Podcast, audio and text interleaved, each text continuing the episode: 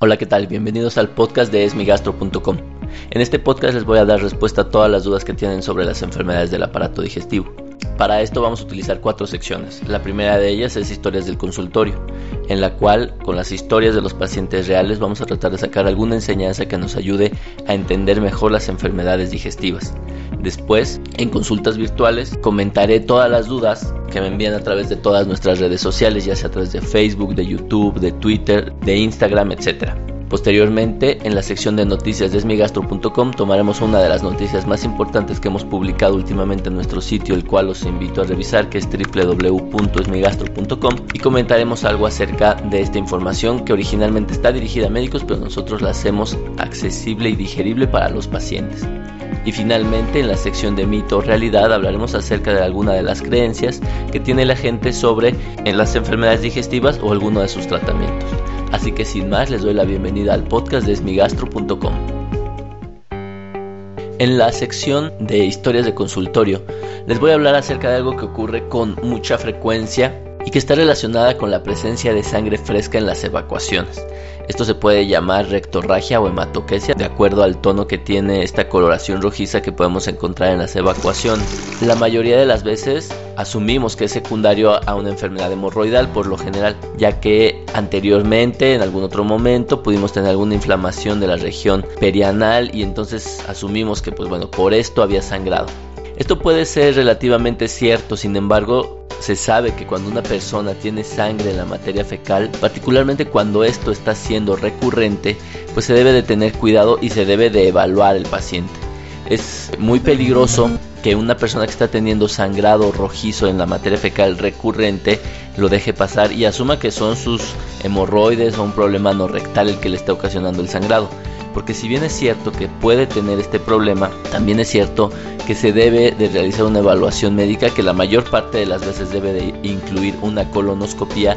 Uno, para confirmar que efectivamente sean las hemorroides las que están ahí presentes y que tienen un aspecto un poquito más complicado de lo usual y dos, para descartar que no haya otras explicaciones, ya que el colon puede sangrar por muchísimos factores, desde cuestiones benignas hasta cuestiones malignas o tumores. Entonces, la recomendación general es que en todas las personas que están presentando cuadros recurrentes de sangre rectal, entonces en esos casos se debe de acudir al médico, se debe de pensar que se debe realizar una colonoscopia y una vez que ya tenemos un diagnóstico preciso, que ya sabemos cuál es la fuente del sangrado, entonces sí, ya podemos estar más tranquilos, podemos dar un tratamiento sintomático únicamente si es que es necesario o ya dar un tratamiento definitivo para la enfermedad hemorroidal si es que esto nos está dando problemas. Así que recuerden, no dejen pasar el tema de la sangre en la materia fecal porque pueden estar ocultando enfermedades importantes. Bien, en la sección de consultas virtuales hablaremos acerca de una pregunta que hicieron secundario a una noticia que no fue tan buena en relación al cáncer de páncreas que presenta José José, este cantante mexicano, y pregunta si el consumo de alcohol guarda relación con el cáncer de páncreas.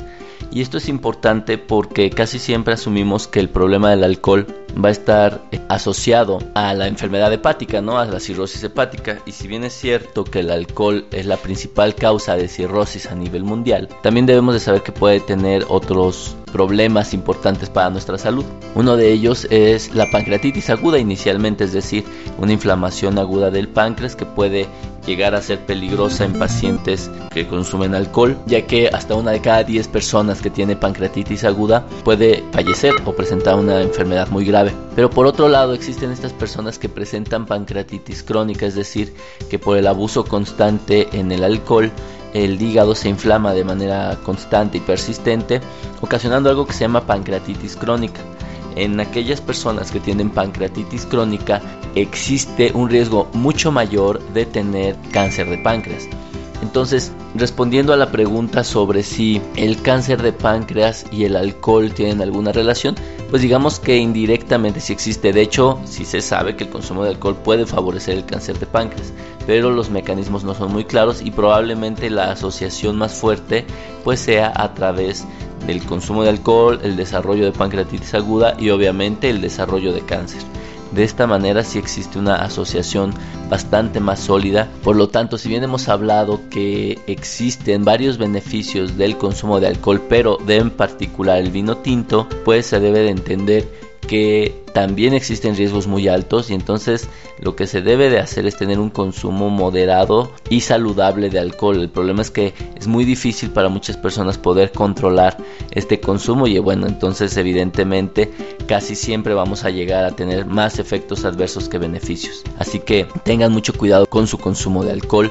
Si ustedes ya tienen algún problema pancreático, particularmente pancreatitis crónica, deben de suspender por completo el consumo de alcohol porque de otra manera pueden incrementando su riesgo para presentar cáncer de páncreas.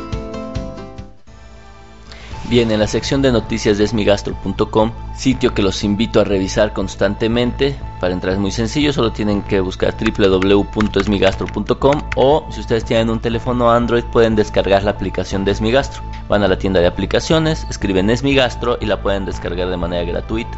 Y entonces ahí directamente van a recibir toda la información que preparamos para ustedes. Dentro de las noticias que preparamos esta semana tuvimos una noticia muy importante en relación al consumo de antiinflamatorios no esteroideos y el riesgo de presentar un paro cardíaco. Si bien es cierto que es un estudio epidemiológico, es decir, no tiene una relación específica del por qué ocurren las cosas, aunque se ven ciertas hipótesis que comentamos en la noticia, lo que sí se sabe es que son medicamentos de consumo muy frecuente, que ahí es donde está el problema, y además con automedicación. Es decir, ¿cuáles son los antiinflamatorios no esteroideos? Casi todos los analgésicos antiinflamatorios, como el diclofenaco, el naproxen, la aspirina, el ketorolaco, predominantemente ellos. Digo, hay una gran cantidad de medicamentos, pero son los más conocidos y son de los cuales se abusa con más frecuencia. Entonces, el objetivo de dar esta noticia no es crear pánico y decir que obviamente si usted se consume una aspirina, un diclofenaco, va a tener un paro cardíaco. Lo que sí se sabe es que las personas que tienen consumo frecuente de estos medicamentos sí pueden presentar mayor riesgo de esta enfermedad cardiovascular. Entonces, aquí la recomendación es que en aquellas personas que se están automedicando, que están consumiendo de manera frecuente e incluso excesiva este tipo de antiinflamatorios deben de tener cuidado porque si bien es cierto que ya se conocen algunos de sus factores como el daño renal por ejemplo, o sea estos medicamentos pueden ocasionar insuficiencia renal, muchas veces no se cree que pueden tener otras complicaciones, se nos hace muy sencillo y en esta noticia de esmigastro.com pues podemos observar que sí, que sí puede haber complicaciones importantes por abusar o automedicarnos con antiinflamatorios no esteroideos. Así que si ustedes tienen alguna condición que los obliga a estar tomando estos medicamentos de manera frecuente, pero aún no tiene diagnóstico, sí sería importante que se realicen un diagnóstico correcto porque probablemente el manejo no necesariamente tenga que incluir estos medicamentos y de esta manera pueden reducir su consumo de antiinflamatorios no esteroideos. Y la segunda cosa es que si ustedes están automedicando, es muy importante que dejen de hacerlo, porque esto es peligroso no solo por el problema cardíaco que acabamos de mencionar, sino también por el problema a nivel renal e incluso también por el desarrollo de úlceras gástricas. Todas estas cosas pueden comprometer de manera muy importante su salud, así que cuidado con los antiinflamatorios no esteroideos y si les interesan más las noticias de este tipo, los invito a que revisen www.esmigastro.com. Hay una sección que dice noticias y van a encontrar todas las informaciones que hemos buscado y que les ofrecen datos útiles que les ayuden a la toma de decisiones.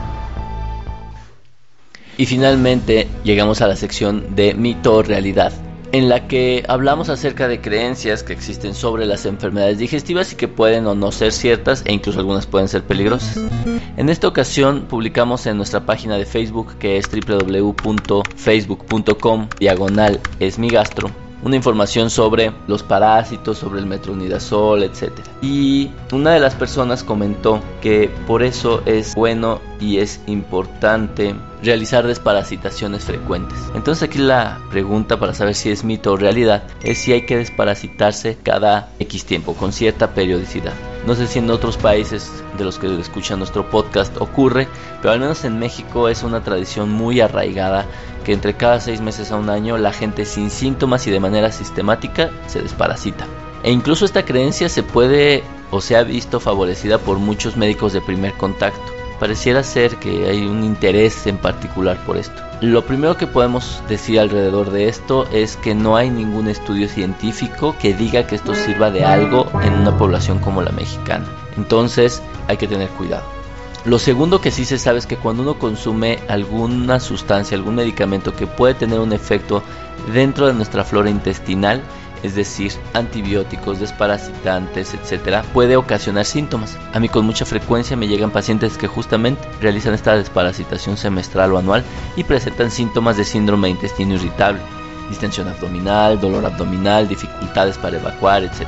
Y la tercera cosa que tenemos es que no existe una explicación del por qué hacerlo, particularmente porque si bien es cierto que los parásitos son algo frecuente en países en vías de desarrollo como el nuestro, es un hecho que si uno tiene las medidas de higiene adecuadas, muy probablemente no haya necesidad de hacer esto. Es decir, si uno consume alimentos bien lavados, si uno se lava las manos, si uno tiene una higiene adecuada, etcétera, la verdad es que no se necesitaría realizar este tipo de rutinas. Probablemente con factores de riesgo como el estar con niños de manera frecuente, por ejemplo, en guarderías, el realizar actividades que pueden ser importantes o que tienen impacto en más personas como preparar alimentos, probablemente sea diferente la decisión de realizar esto o no. Sin embargo, como es todo en medicina, la mayoría de las cosas se tienen que hacer con un fundamento claro. Entonces mi recomendación es que si ustedes tienen sospecha de que algunos de sus síntomas pueden estar ocasionados por parásitos, lo cual es extremadamente infrecuente, ya que estos bichos pues por lo general lo único que hacen es parasitarnos y desnutrirnos si lo vemos así, pero pues rara vez van a ocasionar un problema de síntomas a nivel del aparato digestivo, aunque hay algunos que pueden dar efectivamente alguna sintomatología, pero lo más importante es que si ustedes tienen esta duda, esta sospecha, se realicen un estudio en serie de 3, esto es porque no es fácil encontrar estos parásitos, y si encuentran algún parásito, entonces sí pensar en algún tratamiento, particularmente si hay síntomas. Pero si no encuentra nada y se están asintomáticos, es decir, no tienen ninguna sola molestia, la verdad es que yo no le veo ningún sentido descomponer su flora intestinal y obviamente sí tener algunas problemáticas secundarias al consumo de estos medicamentos. Y por otro lado, y ya lo platicaremos en una edición posterior del podcast, es saber qué es o qué tipo de parásitos son los que podemos encontrar en la materia fecal y que esos requieren tratamiento, porque hay incluso algunos que no requieren tratamiento, que incluso son benéficos para nuestra flora intestinal. Así que como ven, si es mito o realidad que nos debemos desparasitar cada X tiempo con una manera periódica, esto es un mito. Lo mejor es evaluar adecuadamente cada caso y darle un tratamiento correcto. Pues con esto llegamos a una emisión más del podcast de esmigastro.com. Les agradezco que participen en todas nuestras redes sociales, en YouTube, en Facebook, en Twitter, en Instagram.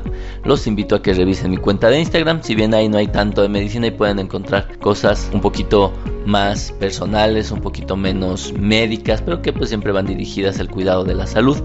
Y los invito a que comenten todas las dudas que tengan. Los invito a que revisen nuestra página www.esmigastro.com.